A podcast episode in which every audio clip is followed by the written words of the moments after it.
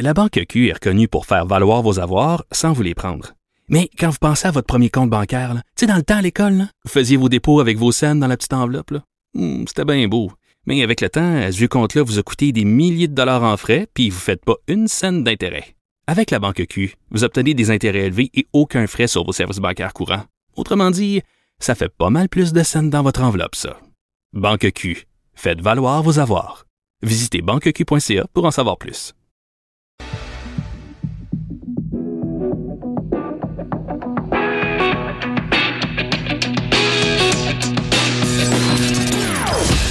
Opinions bien à elle. Sophie Durocher. Son franc-parler ne laisse personne indifférent. On n'est pas obligé d'être d'accord. Bonjour à tous, c'est Sophie Durocher, très content d'être avec vous en ce vendredi 24 mai 2019. J'ai envie de jouer à un jeu avec vous. Euh, je vais vous donner quelques indices sur mon invité, voir si vous arrivez à deviner de qui il s'agit. C'est quelqu'un dont les mains sont tellement précieuses qu'elles sont euh, assurées par une grande compagnie euh, d'assurance. Quand il voyage, il peut pas transporter lui-même ses valises parce que ses mains sont trop précieuses. Il est tout bronzé parce qu'il arrive de Grèce où il possède un petit appartement.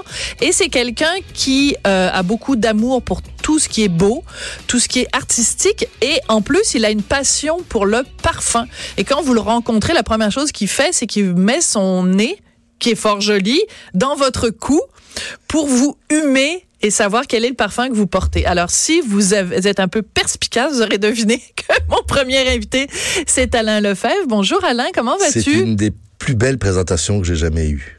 Bon, ben écoute, tu devrais venir plus j'ai eu souvent. simplement une, une inquiétude. Il met son nez. Ah, Mais il met son nez là où il a pas d'affaire à le Et mettre. voilà. Que- oui, ça, ça arrive souvent, malheureusement. Ouais. Parce que Alain, toi et moi, on se connaît depuis plusieurs années. Il y a très, très, très longtemps de ça.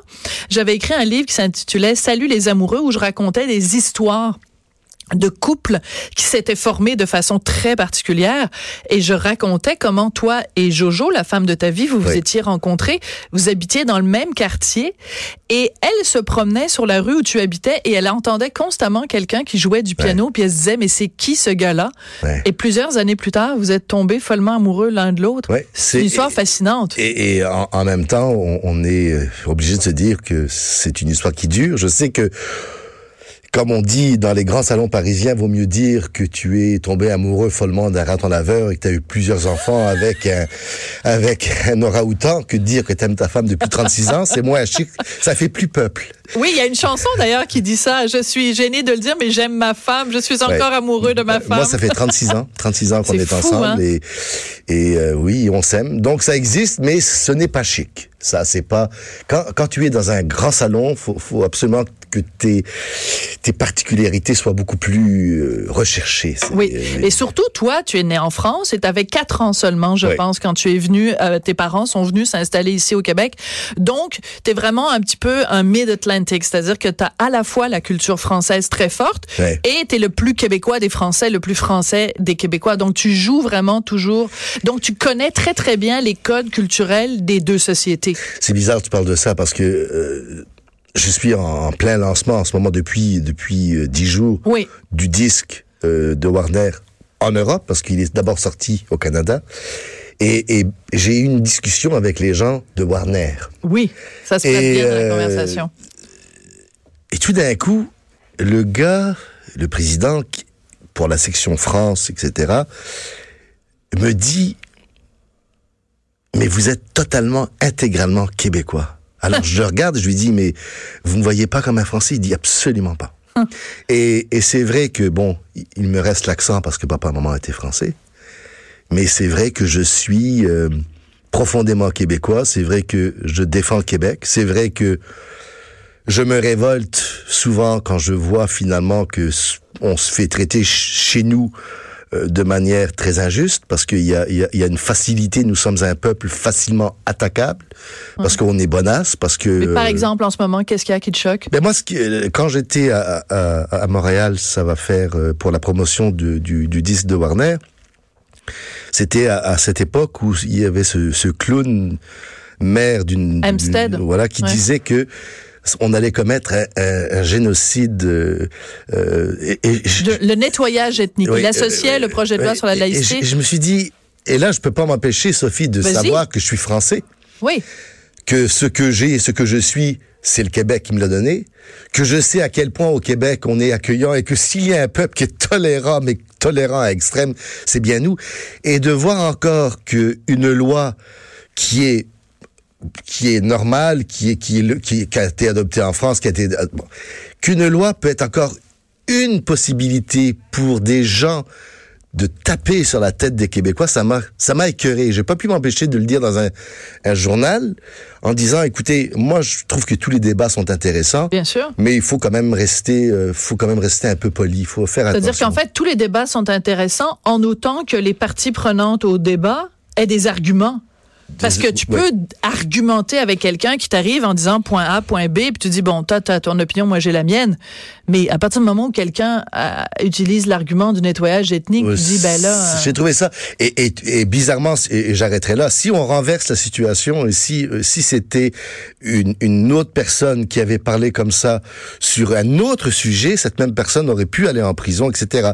Mais à chaque fois qu'on tape sur les Québécois de manière vulgaire, honteuse, intolérante et écœurante, parce que je le sais, puisque je peux avoir mon, mon chapeau de français, c'est comme si tout était permis. Hein. Fais sur les Québécois, t'as aucun problème. Mais si, par exemple, t'as le malheur de dire quelque chose sur une, une autre, euh, un autre groupe de gens, tu, tu risques le pire. Alors, oui, je suis né en France. Oui, mes parents étaient français. Mais oui, je me battrai pour le Québec et pour ce que le Québec a été pour moi. Et le Québec est un pays tolérant. C'est un peuple tolérant. Nous sommes des gens accueillants. Nous avons un cœur immense.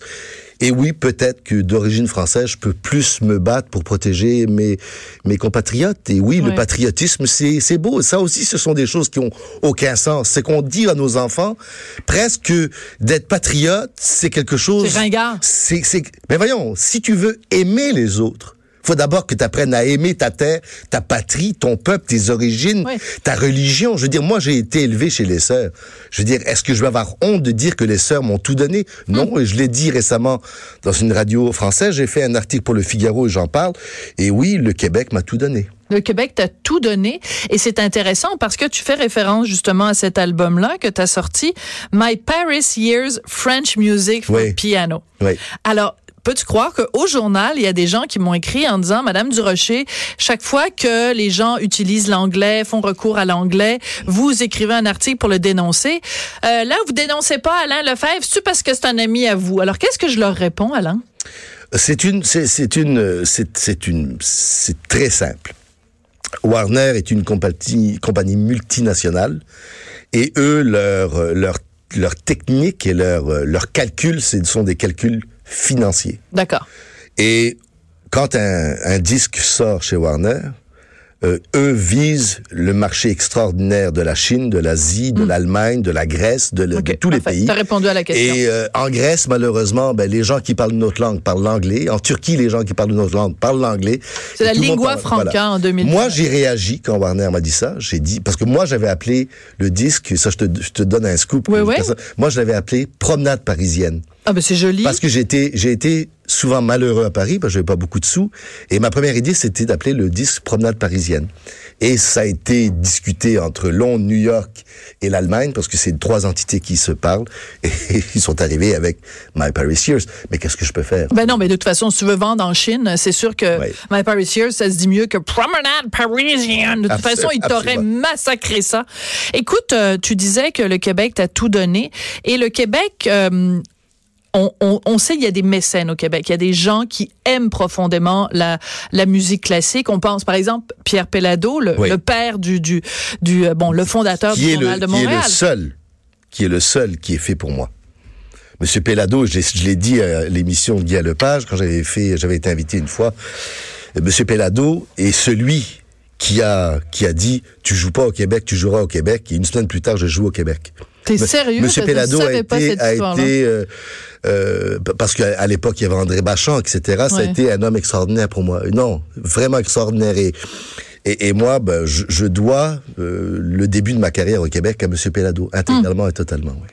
Parce que le- là où je voulais t'emmener, c'est qu'en fait, tu es patron d'honneur pour le concours musical international de Montréal, le CMIM. Ça a lieu du 29 mai au 5 juin 2019. Et on s'en parlait un petit peu avant que l'émission commence. Je me disais, ça, ce concours-là, c'est quand même une des choses qui ont contribué à faire que Montréal est connu sur la scène internationale dans le milieu de la Ah oui. musique classique.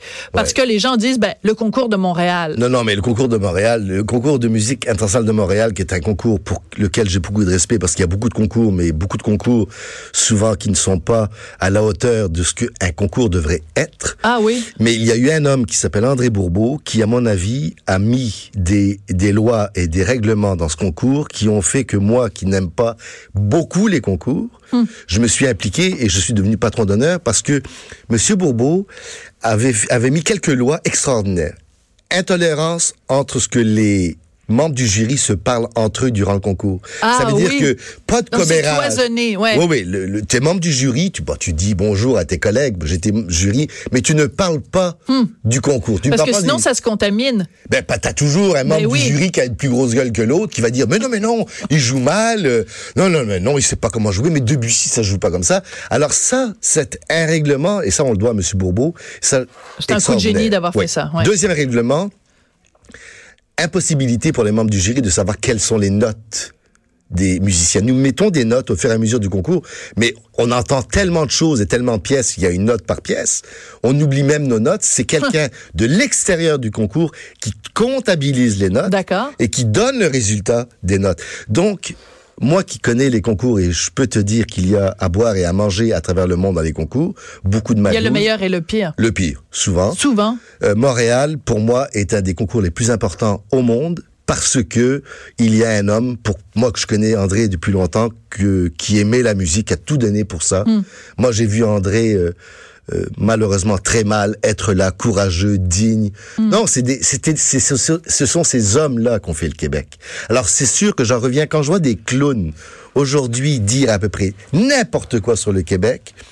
Moi, je capote, Sophie. Je Ouais. capote parce que maintenant, c'est comme si le politiquement correct stupide, pas intelligent, était plus important que la possibilité de penser par soi-même et de dire ça, ça a du sens Mhm. et ça, ça n'a pas de sens. Mais je te trouve très courageux, Alain, je vais te le dire euh, comme ça, parce que euh, dans le milieu dans lequel tu es, le milieu artistique, le milieu culturel, euh, les, les grandes gueules, on peut les compter sur le doigt d'une, les doigts d'une main. Puis tu vois, j'ai fait un lapsus, j'ai dit le doigt d'une main. Et je sais pas lequel je vais choisir, là. Oui. Je veux dire, il y en a pas beaucoup. Euh, c'est un milieu qui est très consensuel. C'est un milieu qui est très où, euh, en général, tout le monde, c'est un peu un banc de poissons. Oui. Tout le monde va dans la même Oui, direction. Bon, de temps en temps, tu as des petits moutons noirs, mais bon, pas trop. Ils se font rapidement ramener dans le rang. Donc, euh, de, de dire ce que tu dis aujourd'hui, de dénoncer la rectitude politique, euh, tu pourrais éventuellement avoir un prix à payer pour ça? Bon, j'ai, j'ai, j'ai payé le prix. Tu Oui. sais, Sophie, je, je l'ai eu rough. À quel moment? Oh, Quand tu avais parlé de quoi? Je l'ai souvent eu rough. Oui. Parce que, tu sais, l'autre jour, j'ai fait euh, une émission en France et j'avais quelqu'un de très... euh, vraiment un, intervieweur extraordinaire et... Bon, merci et- pour moi, c'est gentil. Et, euh, Je te non, mais, non, mais et, à Oui, un moment oui. donné, il me dit, euh, il me dit, vous êtes un artiste, vous avez une carrière atypique. Et euh, heureusement, je, je- je- je me rappelais ce que ça voulait dire. Parce qu'à Villemar, on n'employait pas ça souvent. il y avait les chips au barbecue, mais atypiques, ça n'existait pas Non, comme ça me savait. Et euh, je, lui dis, mais vous savez, moi j'ai fait toutes les erreurs possibles et inimaginables dans ma carrière. Je les ai faites par amour et par conscience. Euh, tu ne peux pas, tu ne, tu ne peux pas, ayant été reçu par le Québec, ayant été gâté par le Québec, le Québec m'a donné l'amour de ma vie, ma Jojo. Je me sentirais comme un trou de cul si je n'étais pas capable de défendre le peuple qui m'aime. Et si on n'apprend pas à nos politiciens et à nos jeunes à se lever et à dire, écoutez, enough is enough, Ouais. on n'aura plus de société. On va, on va simplement disparaître parce que ce qui va se passer, c'est qu'on n'aura plus la force à la colonne vertébrale d'avoir des gens qui disent des choses qui ont du sens. Il y a des choses qui ont du sens et des choses qui n'ont pas de sens. Et de permettre à un politicien de parler de nettoyage ethnique alors qu'il y a un premier ministre qui propose une loi qui est logique et qui n'a absolument rien d'extrémiste, on n'est pas extrémiste. Ils savent pas ce que c'est qu'un extrémiste. Moi, les envoyer dans ça, moi, ça fait, j'en ai, j'ai joué dans 48 pays. Je peux te parler de pays extrémistes, j'en ai, j'en j'en connais une coupe.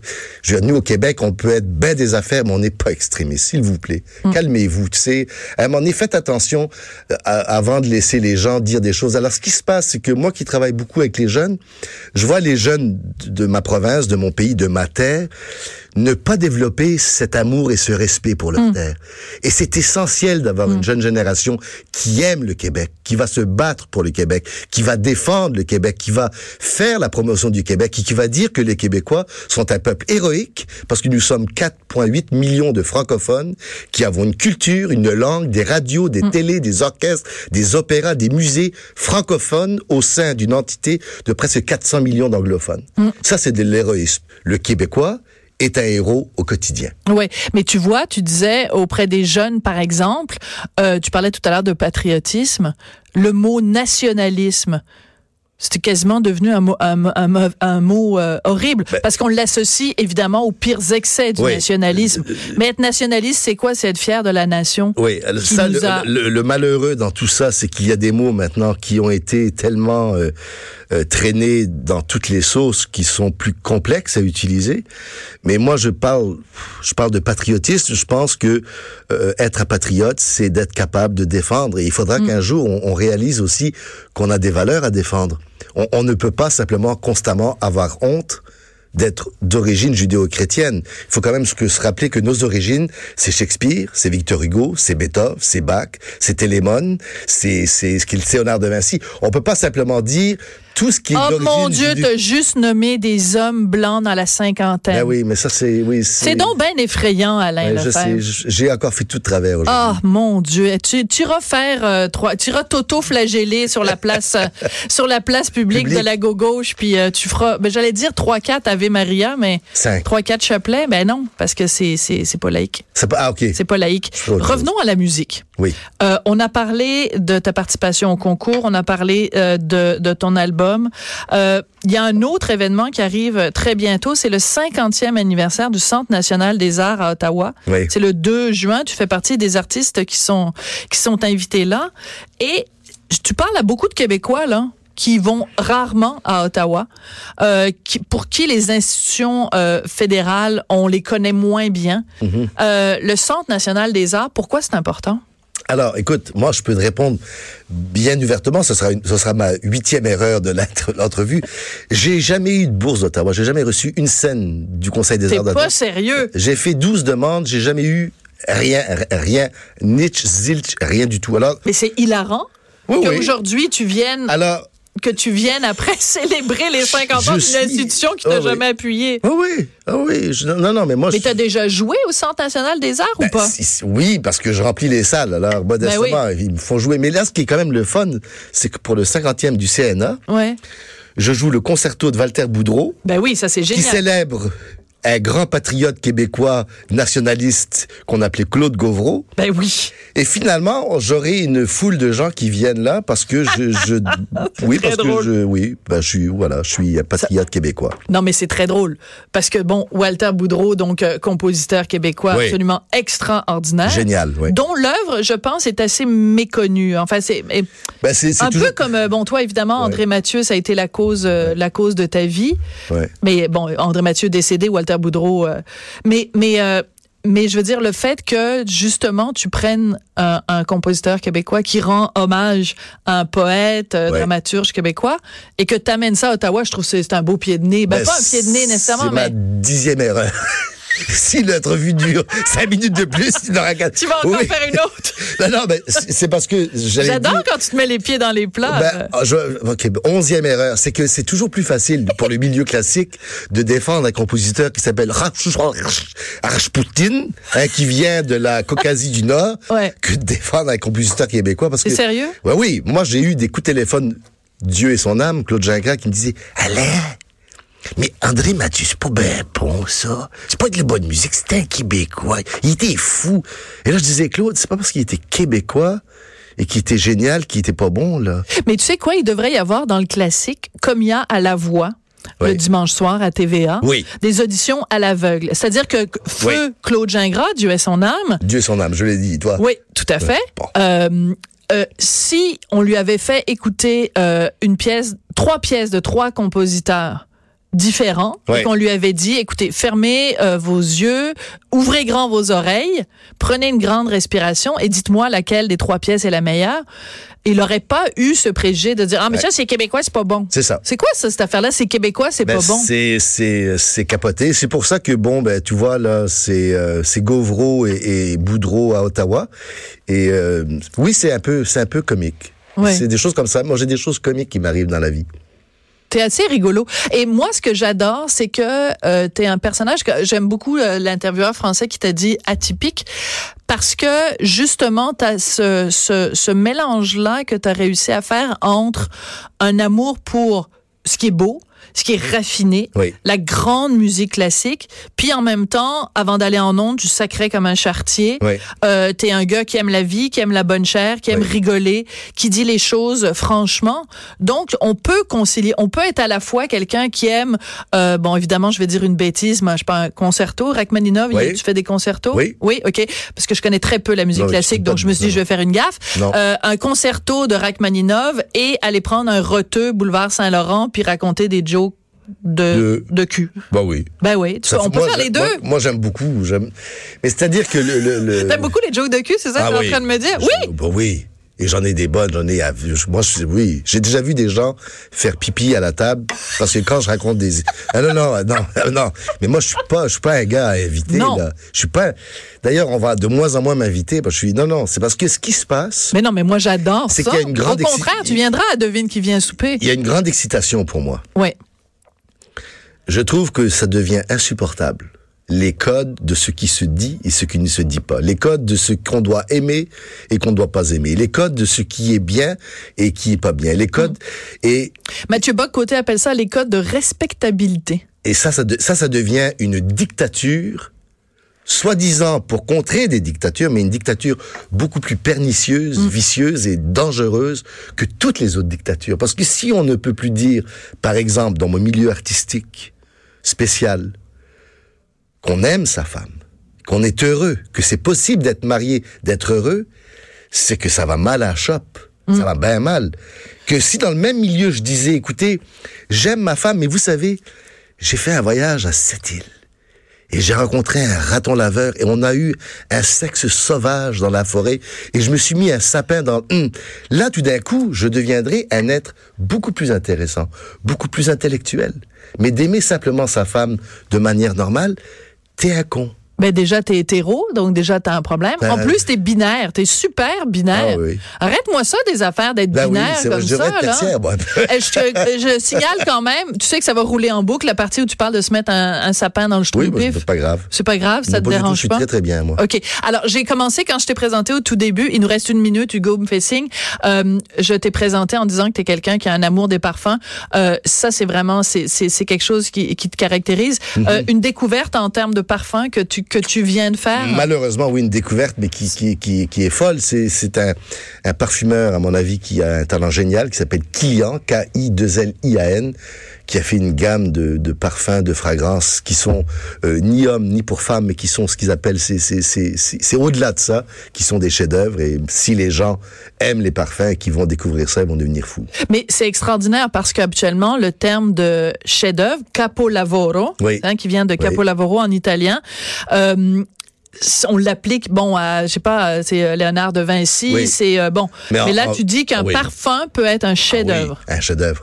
Oui, parce que parce que l'amour, la passion, quand tu quand tu sens une femme, quand tu quand tu tu marches dans la rue, qu'il y a, que tout d'un coup tu vois une belle femme ou un bel homme et tout d'un coup il y a une odeur, moi ça me c'est je peux, je peux marcher des milles parce que j'aime ça, parce que je suis romantique, parce que j'aime le romantisme, parce que j'aime l'amour. T'es trop hétéro, t'es trop hétéro. Ça va mal mon Ah, affaire. Ça hein. va C'est pas bien. 14e a- euh, erreur, c'est ça? Ouais, ouais, c'est ça. Donc, euh, t'es blanc, même si tu passes beaucoup de temps en Grèce, t'es quand même blanc. T'es hétéro et t'as quel âge?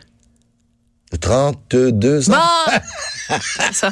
Ennemi public numéro un, Alain Lefebvre. Tiens, je te serre la main parce que c'est trop compliqué de te donner un bisou. Je te donnerai un bisou après. Après. Merci, c'est un plaisir. Donc, j'encourage tout le monde à suivre le concours musical international de Montréal. Ça se déroule du 29 mai au 5 juin. Ah, j'ai pas eu le temps. On n'a pas eu le temps de parler vite, vite, vite. Les mini violonies. Ah, ça, c'est Cinq fantastique. petits prodiges. Ah oui, oui. OK, je te donne une minute. Vas-y, vends-nous ça. c'est- fantastique. C'est des petits jeunes qui ont un talent d'adulte. Mais c'est 10-14 ans, là. C'est des 10, mini, 14 ans. mini, mini. les gens qui vont voir ça, ils vont capoter. C'est- C'est euh, non, non, c'est capoter, capoter, capoter, capoter. Ça, c'est un- une super idée et ça va montrer aux gens que quelque part il y a euh, une réalité, ce que c'est les asiatiques qui font travailler leurs enfants et qui Voilà. euh, c'est une réalité. Alors que nous, finalement, après qu'on a été à l'école pendant six ans, on fait une mononucléose et on veut une année sabbatique. Alors, il y, y en a un qui vient du Canada, qui a 10 ans, un qui vient du Japon, 10 ans, Hong Kong, 13 ans, Chine, 14 ans, et Singapour, 14 ans. Et tu as tout à fait euh, raison. La, la, la, la ferveur de, Oui. justement, de répéter 100 fois sur le métier, remettez votre ouvrage, ça se perd un tout petit peu au Québec, avec les conséquences que, que l'on sait. Hey, merci beaucoup, Alain. Merci ça a Sophie. été euh, un plaisir. Plus qu'un plaisir. Après la pause, on fait deux discussions autour de l'affaire Ludivine Redding. Restez là, on va en parler tout de suite après la pause.